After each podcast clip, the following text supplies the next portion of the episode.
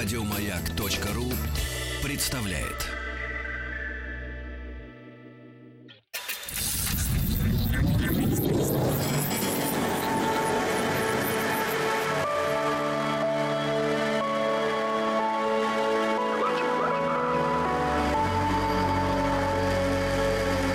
Стаховский лайф на маяке.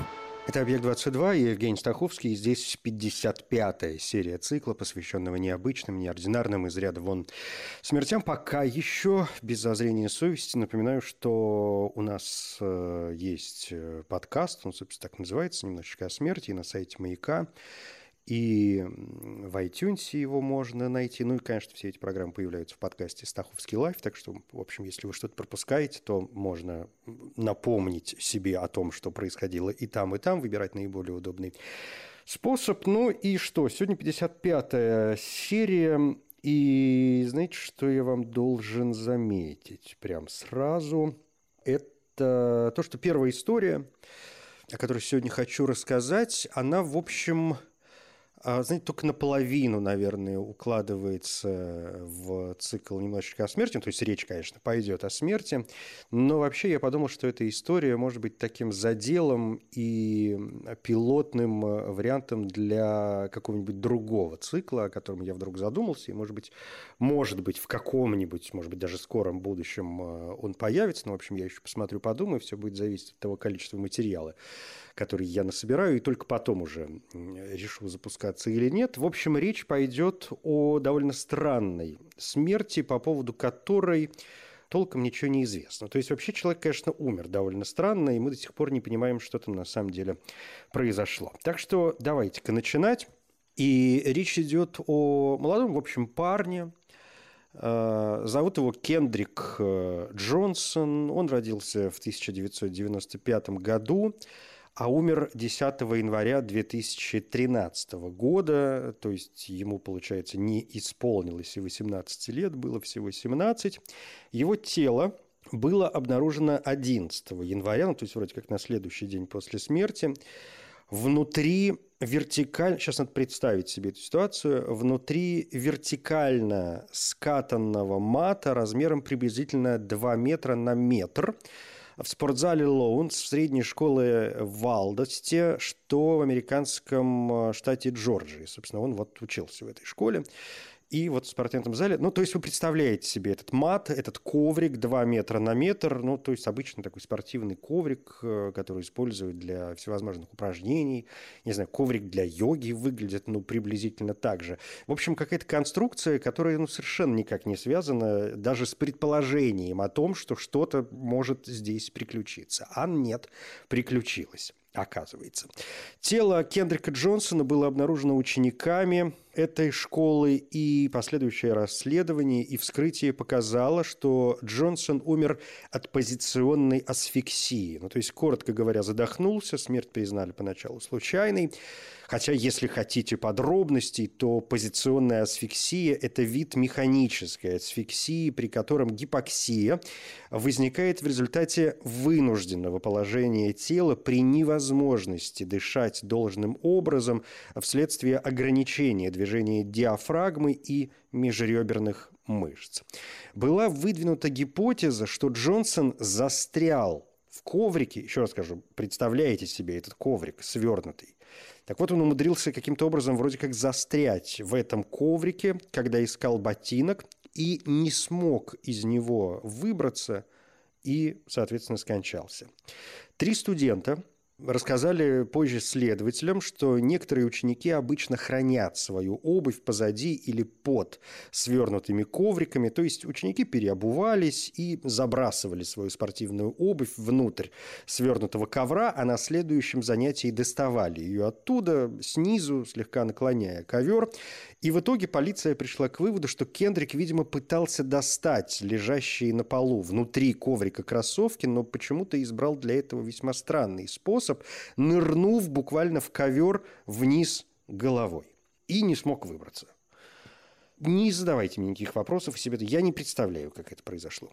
Но факт остается фактом. Когда обнаружили тело, обуви на его ногах не было. Кендрик находился в положении головой вниз. На полу под его головой была небольшая лужа крови, а также черный кроссовок. Пара других кроссовок была обнаружена рядом э, с телом. Понятно, что возникает вопрос, откуда взялась лужа крови. Непонятно, производились ли какие-то насильственные действия но по одной из версий кровь могла потечь сама, ну то есть когда голова находится внизу тела, могло произойти такое непроизвольное кровоизлияние, в общем, из носа кровь могла пойти сама собой.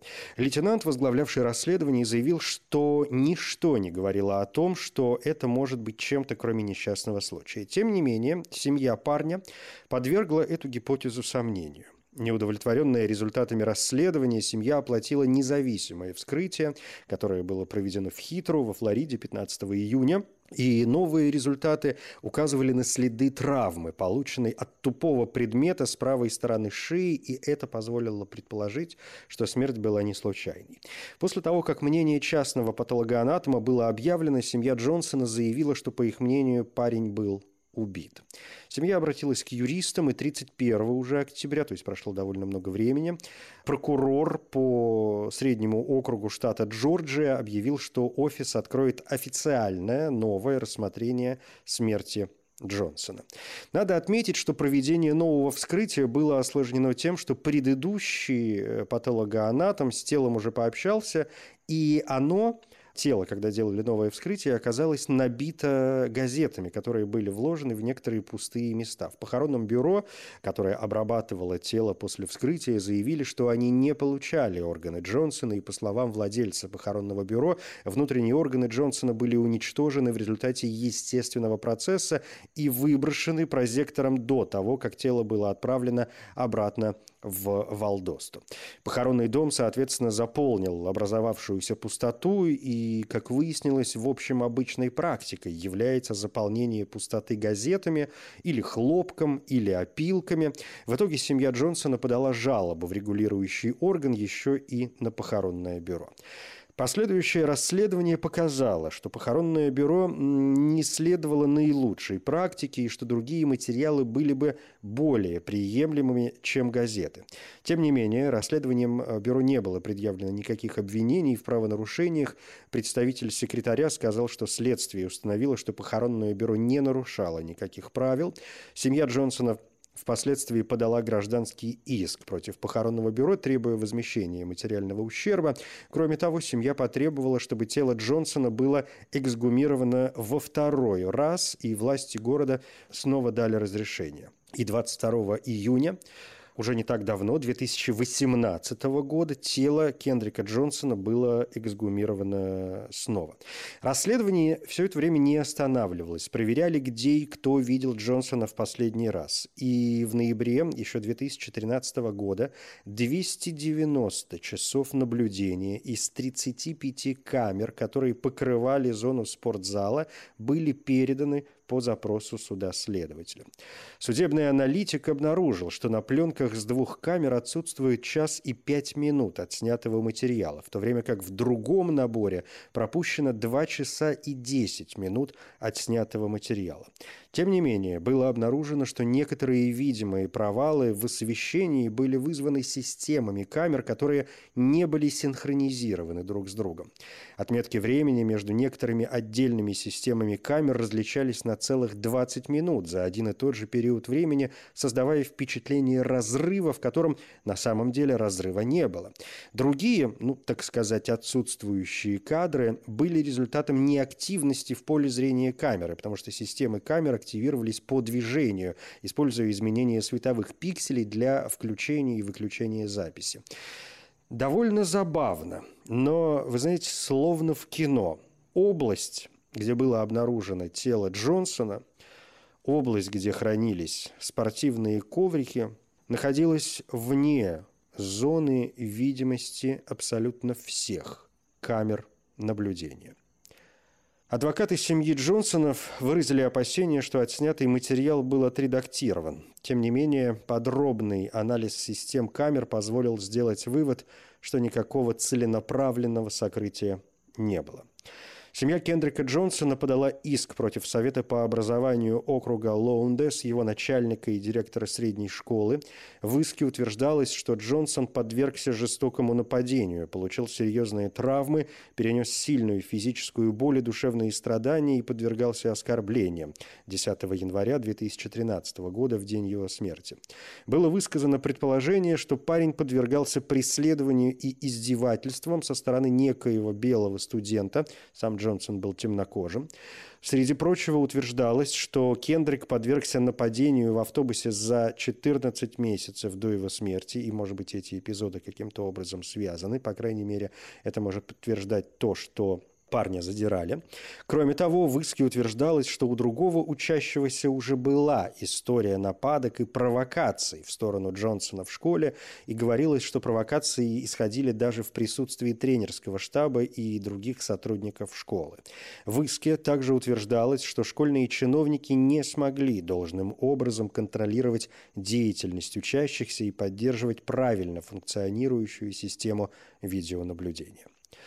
В августе 2014 родители Брайана и Брэндона Беллов подали иск на 5 миллионов долларов против журнала Ebony Magazine после того, как журнал опубликовал серию статей, в которых двое студентов названы возможными подозреваемыми в смерти Джонсона – Журнал э, не использовал настоящие имена, он использовал псевдонимы, но в основном издание было довольно точным в описании подростков, включая тот факт, что их отец был агентом ФБР. В качестве источника использовалось анонимное электронное письмо в офис шерифа, в котором утверждалось, что младший из двух братьев убил Джонсона, узнав, что Джонсон занимался сексом с подругой, то есть с девушкой этого самого брата. Рик и Карен Белл, родители, утверждают, что их сыновья не были причастны к смерти, не считаются подозреваемыми и подверглись преследованиям уже в результате публикации в этом журнале. В январе 2015 года семья Кендрика Джонсона подала гражданский иск на 100 миллионов долларов в Верховный суд округа Декальп против 38 человек. Среди них трое одноклассников Джонсона, а также местные штатные и федеральные чиновники, школьный руководитель округа Лаундес, криминальная лаборатория Валдеста Лаундес, начальник полиции Валдеста, несколько заместителей шерифа, сам город Валдест, государственный медицинский эксперт, бюро расследований штата Джорджия и его пять агентов, а также агент ФБР. В иске утверждалось, что агент ФБР приказал приказал своим двум сыновьям и однокласснику напасть на Джонсона. Семья Кендрика Джонсона утверждала, что его смерть была убийством и обвинила их еще и в заговоре с целью это убийство скрыть. Джим Эллиот, прокурор округа Лаундес, заявил, что обвинения являются необоснованными. Все местные судьи Верховного суда отказались вести дело по причине их непосредственной близости к обвиняемым. По этой причине главный судья Гарри Джей Альтман заявил, что эти судьи не имеют права руководить делом. Незадолго до подачи иска американский прокурор по среднему округу штата Майкл Джей Мур заявил в своем заявлении, что федеральное расследование все еще открыто и что расследование оказалось более сложным и заняло больше времени, чем предполагалось. Мур подал в отставку и дело было передано в Северный округ Огайо под руководством Сивина Деттлбаха, но вскоре и он подал в отставку. Несмотря на эти отставки, расследование Министерства юстиции продолжалось. В ноябре 2015-го Министерство подало ходатайство по гражданскому делу, чтобы вмешаться и приостановить его. Было заявлено, что продолжение процесса гражданского иска будет иметь пугающее влияние на федеральное расследование, которое расширилось до расследования возможных препятствий и подделки показаний большого жюри. После того, как ходатайство Министерства юстиции было отклонено, Джеки и Кеннет Джонсон, родители погибшего парня, отклонили свой собственный иск о неправомерной смерти, заявив, что они надеются возобновить его после завершения расследования Министерства юстиции. 20 июня 2016 года министерство объявило, что не будет предъявлять никаких уголовных обвинений, связанных со смертью Джонсона, заявив, что после тщательного расследования этого трагического события федеральные исследователи определили, что нет достаточных доказательств для того, чтобы установить, что кто-то или какая-то группа людей преднамеренно нарушила гражданские права Кендрика Джонсона или совершила любое другое преследуемое федеральное преступление. 10 августа 2017 года судья постановил, что семья Джонсона и их адвокат должны заплатить более 292 тысяч долларов в качестве компенсации судебных издержек десяткам людей, которых они обвиняют в нечестной игре по иску, который они сами ранее отозвали.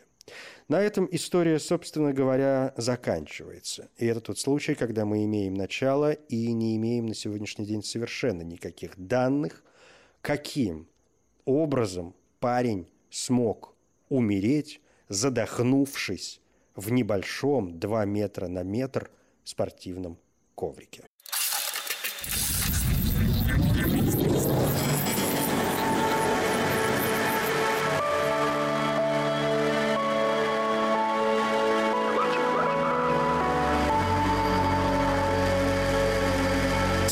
Стаховский лайф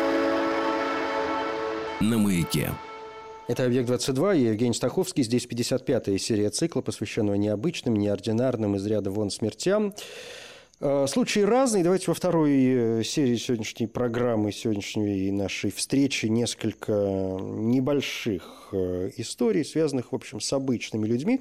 Хотя вот вы знаете, я говорю о из ряда вон смертях и понимаю, что, знаете, вот мне попадаются периодически случаи с самым настоящим воскрешением. Один из таких случаев, кстати говоря, произошел в, в наших с вами широтах. Случай произошел в Казани, о нем довольно много писали, может быть, вы вспомните эту историю. Хотя, в общем, произошла она относительно давно, еще в 2011 году, а, когда 49-летняя Фагиль Мухамедзянова упала у себя дома сердечным приступом. Врач объявил ее умершей, однако она вовсе не умерла. Ну, то есть умерла, иначе бы мы о ней сегодня не говорили, но умерла, как выяснилось, не сразу. Фагиль Мухамедзянова, можете представить себе эту ситуацию, пришла в себя в гробу на собственных похоронах. То есть, представляете, идут похороны, все плачут, там что-то несут, говорят какие-то речи. И тут человек, который лежит в гробу, буквально-таки приходит в себя. Естественно, я не могу представить состояние себе э, Фагиль, но то есть наверняка она в какую-то секунду поняла вообще, что происходит. Какое-то сознание, видимо, к ней вернулось. Она начала кричать, и через несколько мгновений снова рухнула, на сей раз уже со вторым сердечным приступом. Ее доставили в больницу, и через 12 минут она была официально объявлена мертвой во второй раз, и на этот раз уже окончательно. Ее муж э, вспоминал, что ее глаза трепетали. Он говорит, мы тут же бросились обратно в больницу, но она прожила в реанимации всего 12 минут. Она снова скончалась, и на этот раз уже точно. Многим э, доводилось видеть телепрограммы. Одно время они были очень популярны, кое-где идут и сейчас. Телепрограммы, в которых нужно делать какие-то неприятные вещи за э, вознаграждение. Несколько таких случаев мы здесь уже упоминали. И вот пришло время еще одной истории, которая произошла в 2012 э, э, году. Это, конечно, омерзительные, чудовищные, конечно, вещи. Не понимаю, э, честно говоря, как люди могут на это смотреть. Совершенно отвратительное зрелище, которое, как выясняется, может быть еще и смертельно опасным. 32-летний житель Флориды Эдвард Арчбольд погиб именно в ходе такого конкурса. Ради того, чтобы выиграть, внимание, питона – то есть змеючину, Эдвард должен был съесть несколько дюжин живых тараканов и червей. С поставленной задачей Эдвард справился блестяще, но э, соревнование все-таки стоило ему жизни. Поскольку победой своей Эдвард не успел толком насладиться, недомогание он почувствовал почти сразу после объявления итогов. Арчибольд свалился без чувств прямо перед магазином Бен Сигель Рептайл Стор, что в 40 милях к северу от Майами. В этом магазине, собственно, соревнование и проводилось. Разумеется, практически сразу вызвали врачей, Арчибольд доставили в госпиталь, и уже в госпитале было официально объявлено о его смерти. Причиной смерти Эдварда стало удушье. Дыхательные пути парня были заблокированы кусочками тараканьих тел. Как пояснил репортерам Коронер, обычно от попадания в дыхательное горло пищи нас оберегает специальный надгортанный хрящ. К сожалению, иногда и он оказывается бессилен.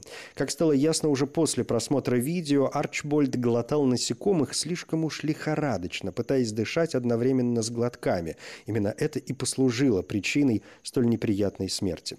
В морге провели анализ крови покойного, однако никаких запрещенных законом препаратов в крови найдено не было, э, поэтому, судя по всему, случившийся э, просто жуткий в своей трагичности э, несчастный случай. Одна из руководительниц компании Bush Canvas and Interiors, Ким Кроуфорд, компании, где Арчбольд проработал порядка четырех лет, утверждает, что он был отличным парнем, хорошим другом. Все, кому довелось его знать, чрезвычайно переживали случившееся. И Эдвард Арчбольд э, был, конечно, не единственным участником этого конкурса. Вместе с ним червей и тараканов э, поглощали еще порядка 30 человек. И власти утверждают, что ни у кого, кроме Арчбольда, проблем со здоровьем после конкурса не возникло.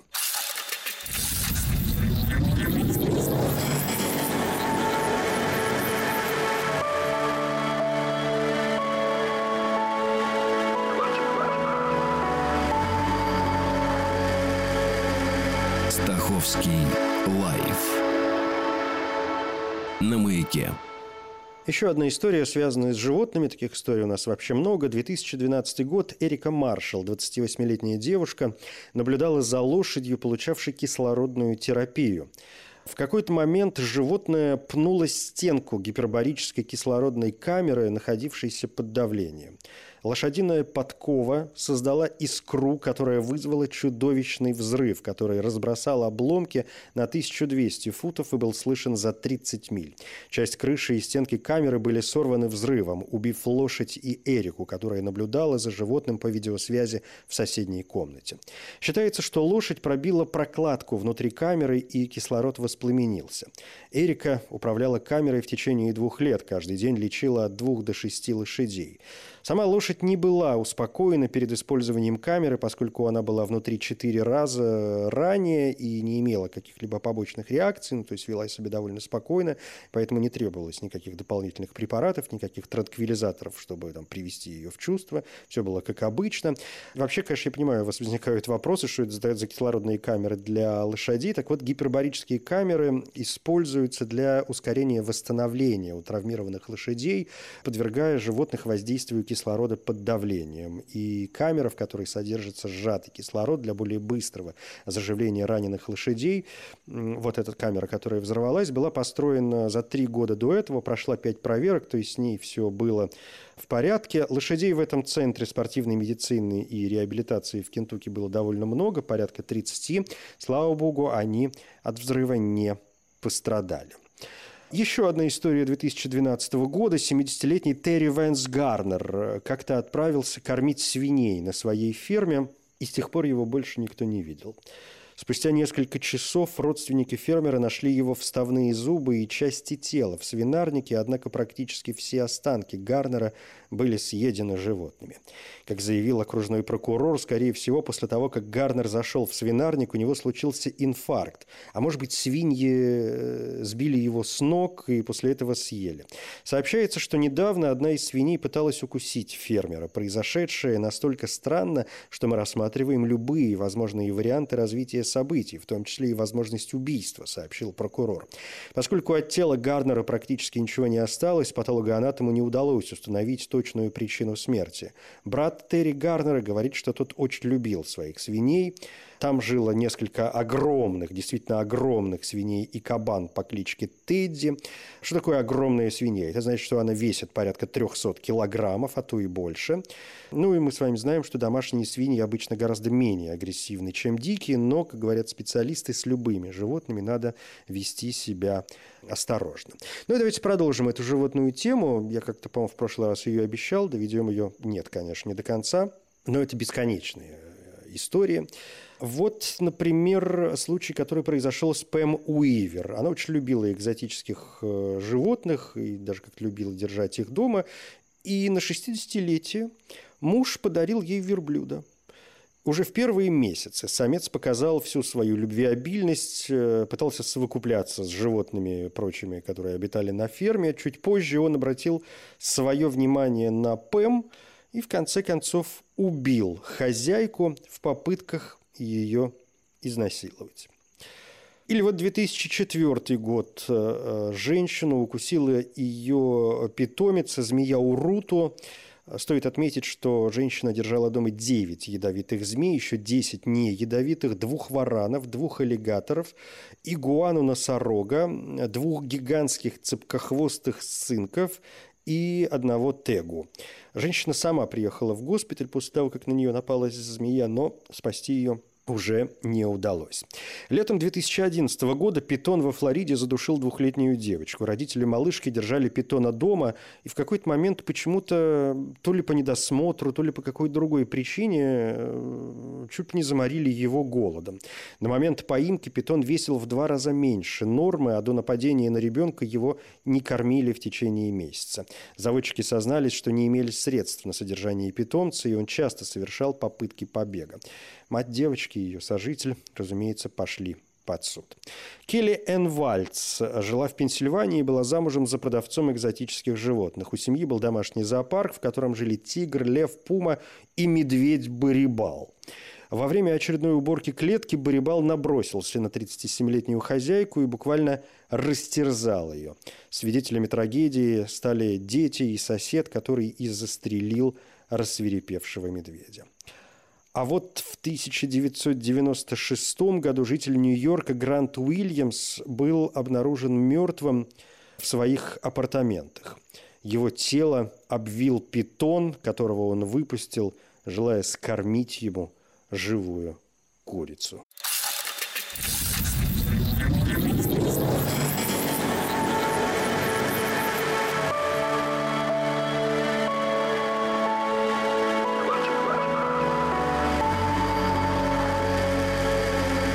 Стаховский лайф на маяке.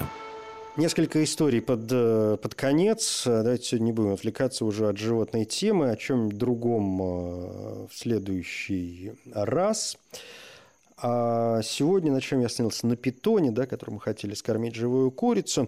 Но э, случаи такие происходят по всему миру. Вот, допустим, Марк Фегель из Дортмунда, Германия. Он держал у себя дома более 200 насекомых и рептилий. А, в какой-то момент он перестал выходить на улицу из дома, из его квартиры начал исходить зловонный запах. Соседи, конечно, заподозрив неладное, тут же вызвали полицию. Взломав дверь, офицеры увидели перед собой картину буквально из фильма ужасов. Укутанный в паутину. Представьте себе красота. Укутанный в паутину труп пожирали пауки и ящерицы. Экспертиза показала, что мужчина скончался от укуса – черной вдовы.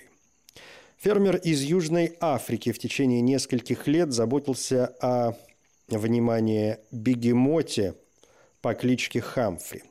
Мужчина признавался, что его питомец очень добродушный, он кормил животное с руки и даже периодически катался на нем.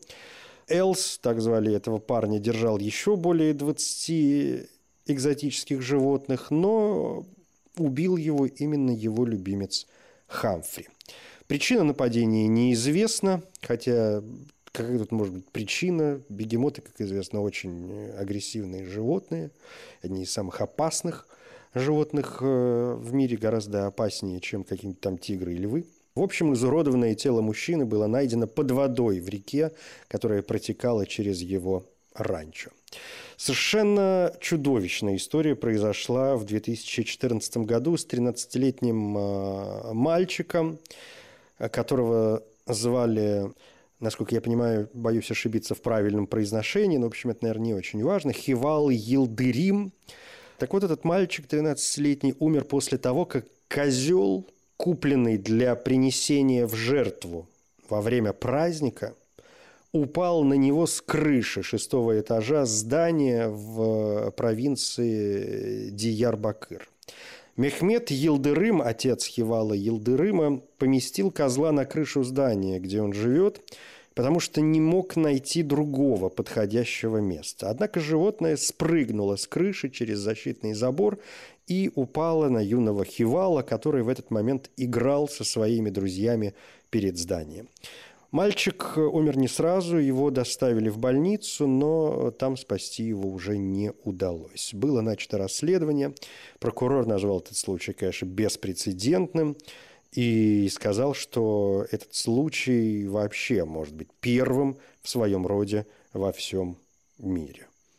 И я, наверное, как-то вынужден с ним согласиться. Ничего подобного я не встречал. И даже вот исследуя множество историй, которые я прочесываю в рамках этого нашего цикла. В общем, ничего подобного мне не попадалось. Разве что помню, какого-то человека забодала э, где-то в горах снежная коза. И это тоже чуть ли не единичный случай, но я почему-то его не внес в этот список. Мне показалось, ну, забодала коза и забодала.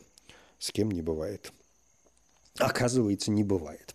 Все, пожалуй, на сегодня. Это «Объект-22». Я Евгений Стаховский. Спасибо. Еще больше подкастов на радиомаяк.ру